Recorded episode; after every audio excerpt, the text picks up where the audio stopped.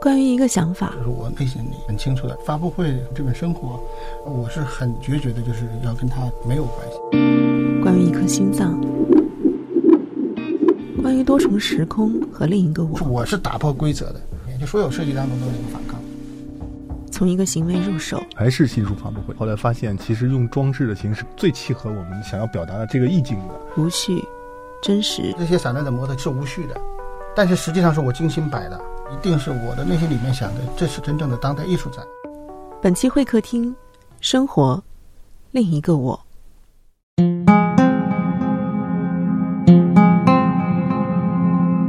上个周末，我参加了一场新书发布会。发布会的形式和概念很特别，更准确的说，我可以称它为一场行为的交互展。展览是基于《生活》这本长篇小说，但整个现场没有作者，没有小说，甚至也没有解释。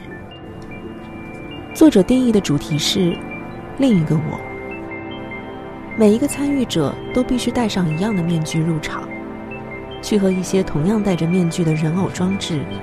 舞台上自言自语的男女，和一些行为艺术交谈。看起来好像跟我原来见。展厅很安静，能听见心跳的声音，闻得到旷野信步的气息。一切就像发生在夜晚的梦，最后变成一种奇怪的猜想。关于他们在做什么，他们想要做什么。今天的节目就是这样一场关于问题的对话。和我对话的是作家安刚，小说的作者和展览的策展人，以及我的老朋友，也是参与了展览构思的作家吴哥。一直脑子有这个念头是有的，平常的就是新书发布会，到书店里面找几个嘉宾啊，做一些这个对话。我觉得这样的形式可能有点太平常了，太普通了。后来跟诗人北霞还有我哥我们一起聊天的时候。呃，当时我记得很清楚的，要搞一个心脏的这个装置，因为当时是有一首诗叫《展览馆》，明亮而寂静的展览馆中央，有一张斑驳的桌子，上面有一颗鲜红的、正在跳动的心脏，它上面有根像树枝一样的管子，被接到地面的红色塑料桶。展览馆的外面一团漆黑。我知道那颗心脏是我的，我听到了它跳动的声音。当时想，哎，有个桌子，有个心脏，想了很长时间，但是一直没有实现。后来的灵光一闪的心跳，可能也是来源于这里的。嗯，那像很多人就他说，我平生第一次收到的邀请函是你的心跳声。是没有，这个就是蛮打，他跟人是很很近的。嗯。还有的有的朋友说：“哎呀，有点恐怖，像锯木头的声音；有的说是像那个几匹马的声音；然后有的是听到是像夏天的青蛙的叫声；然后有的是火车的声音。但是他拿到这个邀请函，其实这也是我的一个精心的一个设计。感觉你把自己剖开了给人看。对对对，我想就是希望在这个整个空间里呈现出一种多重的这个意识和这个式样，包括话剧，包括后来的行为。”可能就是形成一个比较综合的一个交互展这么一个形式，但这个展览时间非常短而已，就是等于是 也是一个发布会，也是一个展览。嗯，因为这个展虽然说是第一次做，但是这个小说的写作的过程中，它有很多次的思考，就包括一些场景，其实在小说在写作的时候，可能有些潜意识的东西已经把它记录下来，然后呈现的时候，我们是集中呈现的。安刚的长篇小说和这个展览一样。都给人一种反传统的观念。小说没有传统意义的长篇结构和完整情节，而是以梦境的方式再现了我与各种人物的关系，在无序的时空中发生的故事。因为这个生活小说本身就是它没有一个完整的情节，然后也没有一个呃主人，然后有一个很清晰的一条线。啊，呃，贯穿整个的小说里边，呃，那么其实这个展呢，就是本身是一个观念性的，然后我们就是抽象。嗯，其实模特，呃，戴这个面具，包括我们进来的所有的观展者戴面具，其实就是把它抽象化。啊，因为在梦中我们大体上也会是这样，有的时候是偏模糊的，呃，这个也是很实际的，就是梦境当中很多的人脸是模糊的，并不不是完全很清晰，这也是一个很真实的一个过程。你注意到一个细节没有？就是很多那个站的那个人偶实际上是女人偶，女的，但是她戴的面具是男的。对，他其实我的性别我把它也差异化了。你仔细关注这个细节，你就注意到这个特点。其实我就是要有意识的部分和无意识的这个界限，我把它抹平。我的儿子忽然变成一只老虎，老虎又瘦又高，看起来很精神。妈妈手拉着手走在马路上，迎面来了个傻子。傻子对小女孩做了个鬼脸。画上有个石头房子。是古欧洲农村的一种式样。整个空间不仅仅是装置，包括话剧，它也没有情节，没有两个人的对抗，男女也没有关系。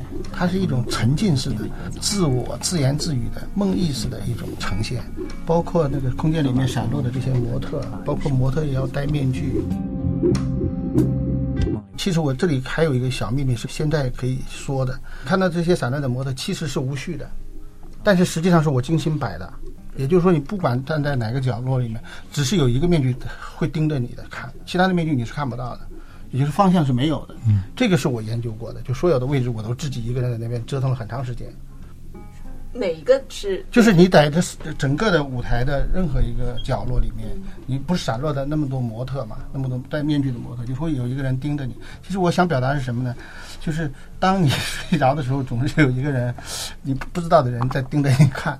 就形成这么一个潜意识的这么一个一个概念，嗯，就是梦境，它是就是好像你睡着之后，你在梦境中永远有一个人在盯着你，呃，这个可能听众朋友们可能不太理解啊，说为什么提到了梦境，是因为这个小说《生活》这个小说里，它很多的创作其实是基于梦境的，就是在他做了一个梦之后，他迅速的把它记录下来，所以他可能在成为一个梦境的观察者。嗯，我有一个问题，就是在策展的时候，你们是希望来观展的人看到的是他们自己，还是你的故事？很好的一个问题，就是嗯，首先我们不可能看到的不是我们自己的，我们看到的东西就是内心的东西，对吧？当一个人从来没有见过话筒的时候，如果你给他一个话筒，他可能会觉得这是一个棒子。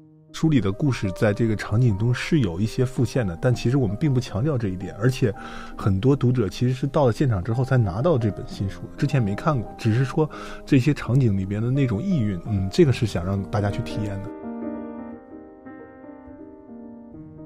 后来我想过，其实装置是绝对是空间的艺术。你在这个空间当中，人进入了以后，他实际上他会有一个心灵上的一个反应，就他每个人的反应是不一样的。对，所以从这个意义上来讲，你说他呃算不算新书的发布会已经不重要了，因为他已经实现了在思想上或者说在精神上和这个书的精神是契合的。这这个我觉得就就够了，就嗯。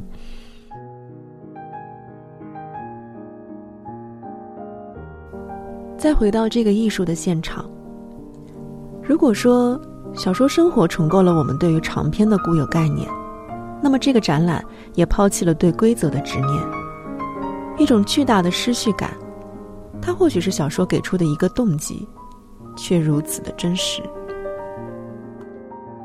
当小说以一种抽象的形式出现后，那些故事就分裂出了另一张脸，像做梦一样。而戴上面具的我们，所有人，都像是另一个人，也可以是很多人。作者是读者，读者也是作者。我是你，你也可以成为我。当你在展览中看到一个名为“生活”的装置，一个人从废弃的生活垃圾中诞生。再比如，那条梦幻的时空长廊，一个人偶穿墙而过。提醒我们不要大声喧哗。展厅中间，一个巨大的鸟笼。我想，一定还是会有人去寻找关于意义的蛛丝马迹。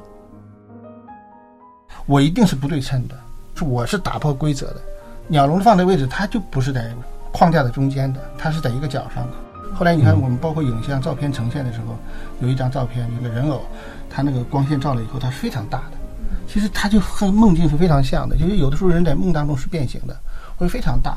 嗯啊，垃圾这个装置，垃圾实际上是会丢一些精美的一些书，啊不仅仅是生活吧。嗯，这个想表达的是什么？就是在垃圾堆里面发现诗意。呃，你可以有不同的解读，就是我作为解读之一吧，我自己的想法就是，其实真正见证我们的实际上是这些垃圾。今天我们喝了一个咖啡，最后其实认证我们喝咖啡这个三分钟时间，实际上是谁证明了我们？实际上你的这个杯子 垃圾的 具象化的这个这个证据。我个人的解读。当时间流过，帮你倒过来去记录你生命的流逝，嗯，所有的过程。你看这垃圾里面太丰富了，其实是可以记录人的一生所有的。其实我们离不开垃圾，就是它是证明我们存在的。所有的垃圾也可以变成精神上的一个符号的东西，嗯，啊是有象征意义的。因为装置艺术是一定是关键艺术，首先，对，然后它是一定会给不同的人有不同的看法。这个创意特别好。我不知道大家有没有留意过啊？就是这个东西其实才是我们进入到这个整个展览当中最重要的一个舞台。就是这个通道里只有这么一个装置，上面是很大的一个无影灯在照着，其实就是把主舞台给了一个戴着面具的模特和一堆垃圾。那我觉得可以有很多很多的这个想法。到底生活是什么？我觉得这个装置展啊，就给人。特别好的一个意义就是说，我给你呃形成了一个思考的场所，甚至有一些人捡起了垃圾看了一下，又把这个垃圾扔回去；有人拿起书页翻了翻，又放下；还有的人在走出这个展之后，把面具摘下来又扔回到这个垃圾。那是不是你根据这些人参与的行为又有了新的思考呢？我觉得这个意义其实是更大的。我还记得有一个装置是在角落里。然后模特是从高到低，呃的排列，最后慢慢的没进了那个地面。这个装置当时我的印象还是挺深的。其实这个是我现场做的一个装置，它实际上它是有次序的，它是排列的，而在旁边站这个人一定是跟他反的。就当时我取了个名字叫，就当我们在睡梦中，总有一种神秘的力量潜行于地面，就整个它是。呼应是跟那些无序的呼应，就这块是没有次序，而且都是半身模特，是在地下地面上的啊。然后后来那个我的一个朋友，那艺术家那陈峰过来，他说这个还可以这样玩，就是说把它那个变成梯次的下来以后，对，然后就是一个从鼻子这边切掉的一个半个头放在地上啊。这个也我一看很好玩，马上就开始做。所以为什么这个是叫艺术展、当代艺术展？其实每个人都可以这样去玩。但是大部分人是没有这样嘛，因为他可能参与的少嘛。其实是可以，里面怎么折腾都可以的。那不是说艺术家也是可以折腾，我觉得每个人都可以去折腾的。嗯。然后就形成了这个作品呢，其实跟整个的氛围啊，它实际上是也是完全吻合的。你可以理解成很多种解读，你可以理解成就是窒息了。啊，这个名字后来就取名就叫自息。对，就看你怎么样去看，怎么样去看。你你你，如果是站在最前面，你觉得这是一个逐渐下沉的过程，它就是窒息。但是你如果站在换个方向看，你可能是是一个逐渐上浮的一个过程，你可能就觉得是叫觉醒啊，或者是什么。它这个其实还有一 种解读，就是什么呢？人在睡梦中就是遇到了就是一种噩梦，然后你那个梦魇你醒不来。就像被水淹没了，一直淹没，一直淹没，一点一点点点点，最后露出来的只有你的两个眼睛，马上把你都淹没掉。那也是可以这样解读。安刚说，他更想把这次展览当成一个和自己无关的事，和小说无关的事，隐去自己，拒绝访谈。他希望把解释的部分交还给大家，从别人的脸上看到无数的自己。在艺术现场，他只想和艺术做一次深谈。我想从这个层面上，他的创作和这次装置艺术的展览本质上是一样的。想起曾经读到过的一首诗，告诉我，没人说话的时候才是最热闹的。每个人心里都有另一个人在跳舞。就每个人是他人的镜子。我不知道是谁说过这句话啊，就他人是，嗯，大概应该是尼采说过的。我忘了谁说的，他是有这么一个概念。因为我们不在主场嘛，我是不在现场。整个活动其实，我实际上是反抗，我把我自己是不跟所有的沟通的，因为我出现以后，难免的会让我去解释，哎，这个事情怎么想的，那个是怎么想的。其实我是不想去介入这个解读部分的，我想把解读的部分交给每一个观展的人，就每一个人自己感受。嗯，因为他感受是他的，我解释是我的。嗯，就每个人他是不一样的。其实最后的时候，我为什么不在现场？我是在门口，我是给大家发面具，我不进场。除了行为我走一圈回来以外，然后我换了一身衣服。其实我最后的场景是你们出来的时候，我是在垃圾里面出来的，但是你们不是不认识我的，但是我没法实现了。嗯，所以我有的时候觉得是一个，就是遗憾的艺术。嗯，刚才提到的那个行为艺术也很值得玩味。现场是有几个成年人拖着一个甲壳虫的泡泡机在展厅里来回的走。我记得当时我就问五哥，你觉得这在表达什么？然后五哥的回答也特别有意思，他说：“你可以理解成生活就是一个泡沫。本身泡泡车的行为就是很童年的，很好玩的，但是形成一个很大的一个反差。每个人其实内心都灵魂上都是很天真的，嗯，但是只不过是我们这个是成年了，我们没办法去做这种行为，嗯，所以我反其道而行之，哎。”大家就是开心一下，但是唯一的遗憾就是这个泡沫不够大。嗯，如果泡沫特别大，呃，就非常有效果。然后我自己也很奇怪，因为我在走的时候，我要求我们像没有任何感觉的，像从梦境里面出来的一群人一样，是没有跟大家互动的，然后是没有。太多的肢体语言的，只是在这里走，你看到了吧？嗯，其实我们不说话的，所有的人都没有说话，所以这个也是我要的一个效果。其实我是精心想过这件事情，嗯，就是我们这些人是从另外的梦境中来到了你的梦境，来到你观战者当中。嗯，但是很好的一点就是，有一个人我还拿着那个泡泡枪，我不知道是谁，他们为什么会拿，我也不清楚，我到现在也不知道。所以我觉得这种互动啊，嗯，就很有意思，因为你这个空间是给所有人的空间。其实啊，我是暗暗的内心里面想过这个事情。我之后甚至都设想，哎呀，那个金属的那个不有个模特啊？嗯，那有的人是不是会把那个拿走，或者 放到旁边？如果是这样去做，然后有影像把它记录下来，我认为是很有意思的。用影像的方式把它记录下来以后，它本身的影像就是一个作品，就是变成了所有人参与的一个大行为。嗯，可以期待一下这部电影啊，是完全真实的一个记录。嗯，可以说它也是展览的一个衍生。我们可能会看到来观展的人，他们彼此的交谈，当时的疑惑、好奇，他们都戴着面具，不知道来的人是谁，他们会说什么，他们会做什么，就好像成为了一个展览无法预测的那个部分。对，意外非常的好。现场的这种摄影，它是个加分的艺术。你到了现场之后，可能是零，你就不知道怎么样。我只能把摄像机架在这儿，然后观众的表演就起来了。临时发生的一些事情也进来了，还有一些小小的惊喜。比如说，我因为我是参与了这个行为的啊，我在拉这个泡泡机的时候，我后边的这个女士。他的泡泡机被一个小朋友要过去了，说能不能给我玩一下？我就觉得这挺好，因为我们没有告诉他这是童年，这是什么乐趣的东西，他就愿意参与进来，促进别人去思考，甚至是让别人有主动行为的艺术，而不是说一个东西出来以后特别具象。其实很有意思，在刚才对话的过程当中，我听到安刚说到的最多的一个词就是精心，我是有精心设计的，但在真实的观展过程当中。它却呈现了一种无序。其实我跟五哥在展览中，我们探讨过这个问题，就是不是可以可控一点啊？来的人知道要干什么？因为其实我们很习惯被规训，看一个展，它一定会有一个观展的导引，我们知道第一步要做什么，第二步要往哪里走，就是我们太习惯这样了。所以突然进到一个完全自由的空间，没有人告诉我们要干什么的时候，我们反倒不知道要干些什么。对对对，嗯。但是我觉得这是你有意要有意的，我一定要这样做的，不想把我带进去。我如果带进去，这个整个事情是失败的。嗯，其实真实对我来说是很重要。嗯，我觉得唯一的规则可能就是你需要戴上面具去观展，其他的你在里边就没有。你怎么参观？你可以倒着走，你也可以，你也可以跳着走，都没有问题啊，没有其他的规则。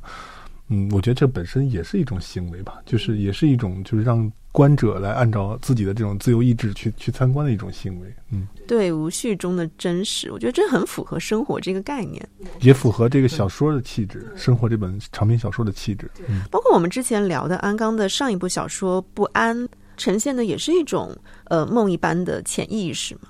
我就特别想知道，这是你有意还是无意中形成的一种小说的风格？就是每一个写小说的人，可能他对小说的理解。不一样，导致他呈现的作品是完全不一样的。对我来说，就是我不大会写别人的这种故事啊，或者是别人的东西，因为我就是这种领域我比较喜欢，就是我比较关注的是这样一个生命的领域，就是潜意识的领域或者无意识的领域，这是我比较关注的这个写作的一个空间，把它呈现出来，它一定跟我的生命有关系的东西，我把它，就是就我认为是小说。所以这个，因为有这样的偏好，所以也给这个小说的阅读留了很大的这种空间。就是你读完之后，你会觉得，哎，好像有一点儿，嗯，不太理解为什么这个人同时出现在不同的时空，然后同时跟年轻的自己和这个中年的自己、少年的自己都见面了。我觉得，嗯，这个是特别有意思的一个地方。那读者其实也可以放开对以往阅读经历的那种成见、那种束缚。嗯，所以我通过这个展览以后，我我发现我对装置艺术啊。就是产生了浓厚的兴趣，啊，产生了非常大的兴趣。然后我其实本质上，我个人的理解，其实我觉得当代的小说，好的小说，在我个人的小说观上来讲，一定要像这个做艺术品一样来去写小说，才能写出好的当代的小说来。因为我觉得这个是我的一个想法，因为小说本身是艺术。其实我有很多诗，实际上马上就可以变成装置。我自己研究过，有几个，因为今年会。有一本诗集嘛，然后如果可能的话，在上海会做一个小型的这么一个装置，是不要规模这么大的。嗯，啊，很多的艺术家他所呈现的作品就来自于他的梦境，就来自于一个白日梦。说不定以后安娜老师你可以跨界一下，就是把你所有的梦境就变成一个个装置，还挺有意思。对对对，把这个梦境做成一个 IP。嗯，对，嗯。所以本来想把这个问题放在第一个的，就是你们觉得这个展成功了吗？这样一个展，它是不太可能失败，因为它那么大的自由度在里面，包括热。那天天气是比较热的，我们特意拍了张照片，四个空调显示三十三度，热是一种可能是那天参展的一个遗憾，但对展来讲，它并不是一个，呃，对它对这个展来讲，这是这也可你也可以把它理解成一种行，呃，一种无序，一种行为，对吧？我觉得，甚至那天我还看到有些人中暑了，我觉得这可能是强烈的，包括安安刚老师自己，不光是他，还有别人，就好像平时没有的一种一种。体验吧，就是我们其实也让大家都参与了，但是但是没有给大家规定一个都参与的行为，对对吧？就是说，有的展可能是说，在这个展开始十五分钟之后，大家要一起做一个什么行为，然后通过这个行为来有什么反思。但我们其实是有的，但是没有让大家说规定大家都要做什么，但是我们是在里面释放了自己。就是设计过的这种行为。嗯，从另外一个层面来讲，就感觉像一个观察游戏，就作者像一个观察的嘉宾，然后在背后看着大家在这个展厅里面究竟会怎么样啊，就像一个第三视角一样。对，呃，我觉得这是特别好的一面。我应该这个是很强烈的一个设定设定，就是你知道我们在身心灵修行方面有一个法门叫止观法门啊。当你静下心来去观察你的意识的时候，处在止的这么个状态的时候，那么观就会自然的诞生了。在展览当中有一个我，还有个影像，嗯，然后这个这个作品就是五个老师他的这个一个创作，这个光打下来之后，影子也可以放到那个这个地面上的这块白布上面，呃，白板上面，然后白板呈现了一个你字，其实就是你可以说另一个我是你，嗯，呃，我其实你我他是都在我自己理解看来都是一样的，对。它的那个本体是就是一个就是一套装置嘛，然后你在不同的角度看，光打下来往下看，它就是你；往侧面看，它就是我。所以我和你到底是有没有分别呢？其实同样一个本体，我觉得这个就是让大家出发思考的吧。我还看到那天有人专门去拍照啊，就是他觉得挺有意思的。感觉聊完之后才发现有很多我们从表面上看不到的玄机。一开始可能很多人就会跟我一样，就是以为是没有设计的，但其实是一个看似没有设计的精心设计。对，我觉得就是因为在这个现场有很多人也说到了，就是这个无序性，说不知道会怎么回事儿。那我觉得也是，因为我们没有告诉你是怎么设计的，就是你大家走进去以后自由去体会吧。但如果告诉你的这个我们是怎么样设计的，怎么样去感受，有什么标准答案，或者是值得你去往这个方向去思考，那我觉得可能它的味道就就减下来了。对，也不是安根老师可能不是想要这样的一个这样的一一个展，就说还是非常生活嘛，因为本来我们就不知道明天会发生什么。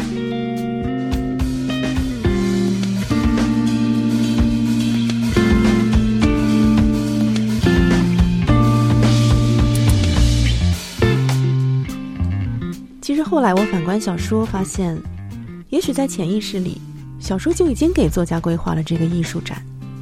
比如说，他写到，必须关灯后才能看到黑夜。我要写一个没有嘴巴却会说话的人。现在我在一个仓库，刚来时我心里有点奇怪，何其相似的感觉。有时候打破一些严肃的界限，艺术就有可能发生。看见有一位艺术家这样评价展览说：“这个关于生活、梦魇和重构的构想，也是关于我、真我、另一个我和非我的质询，无休止的，充满了内心。”展览结束了，接下来我会期待展览呈现的影像，它又会给我呈现怎样的惊喜？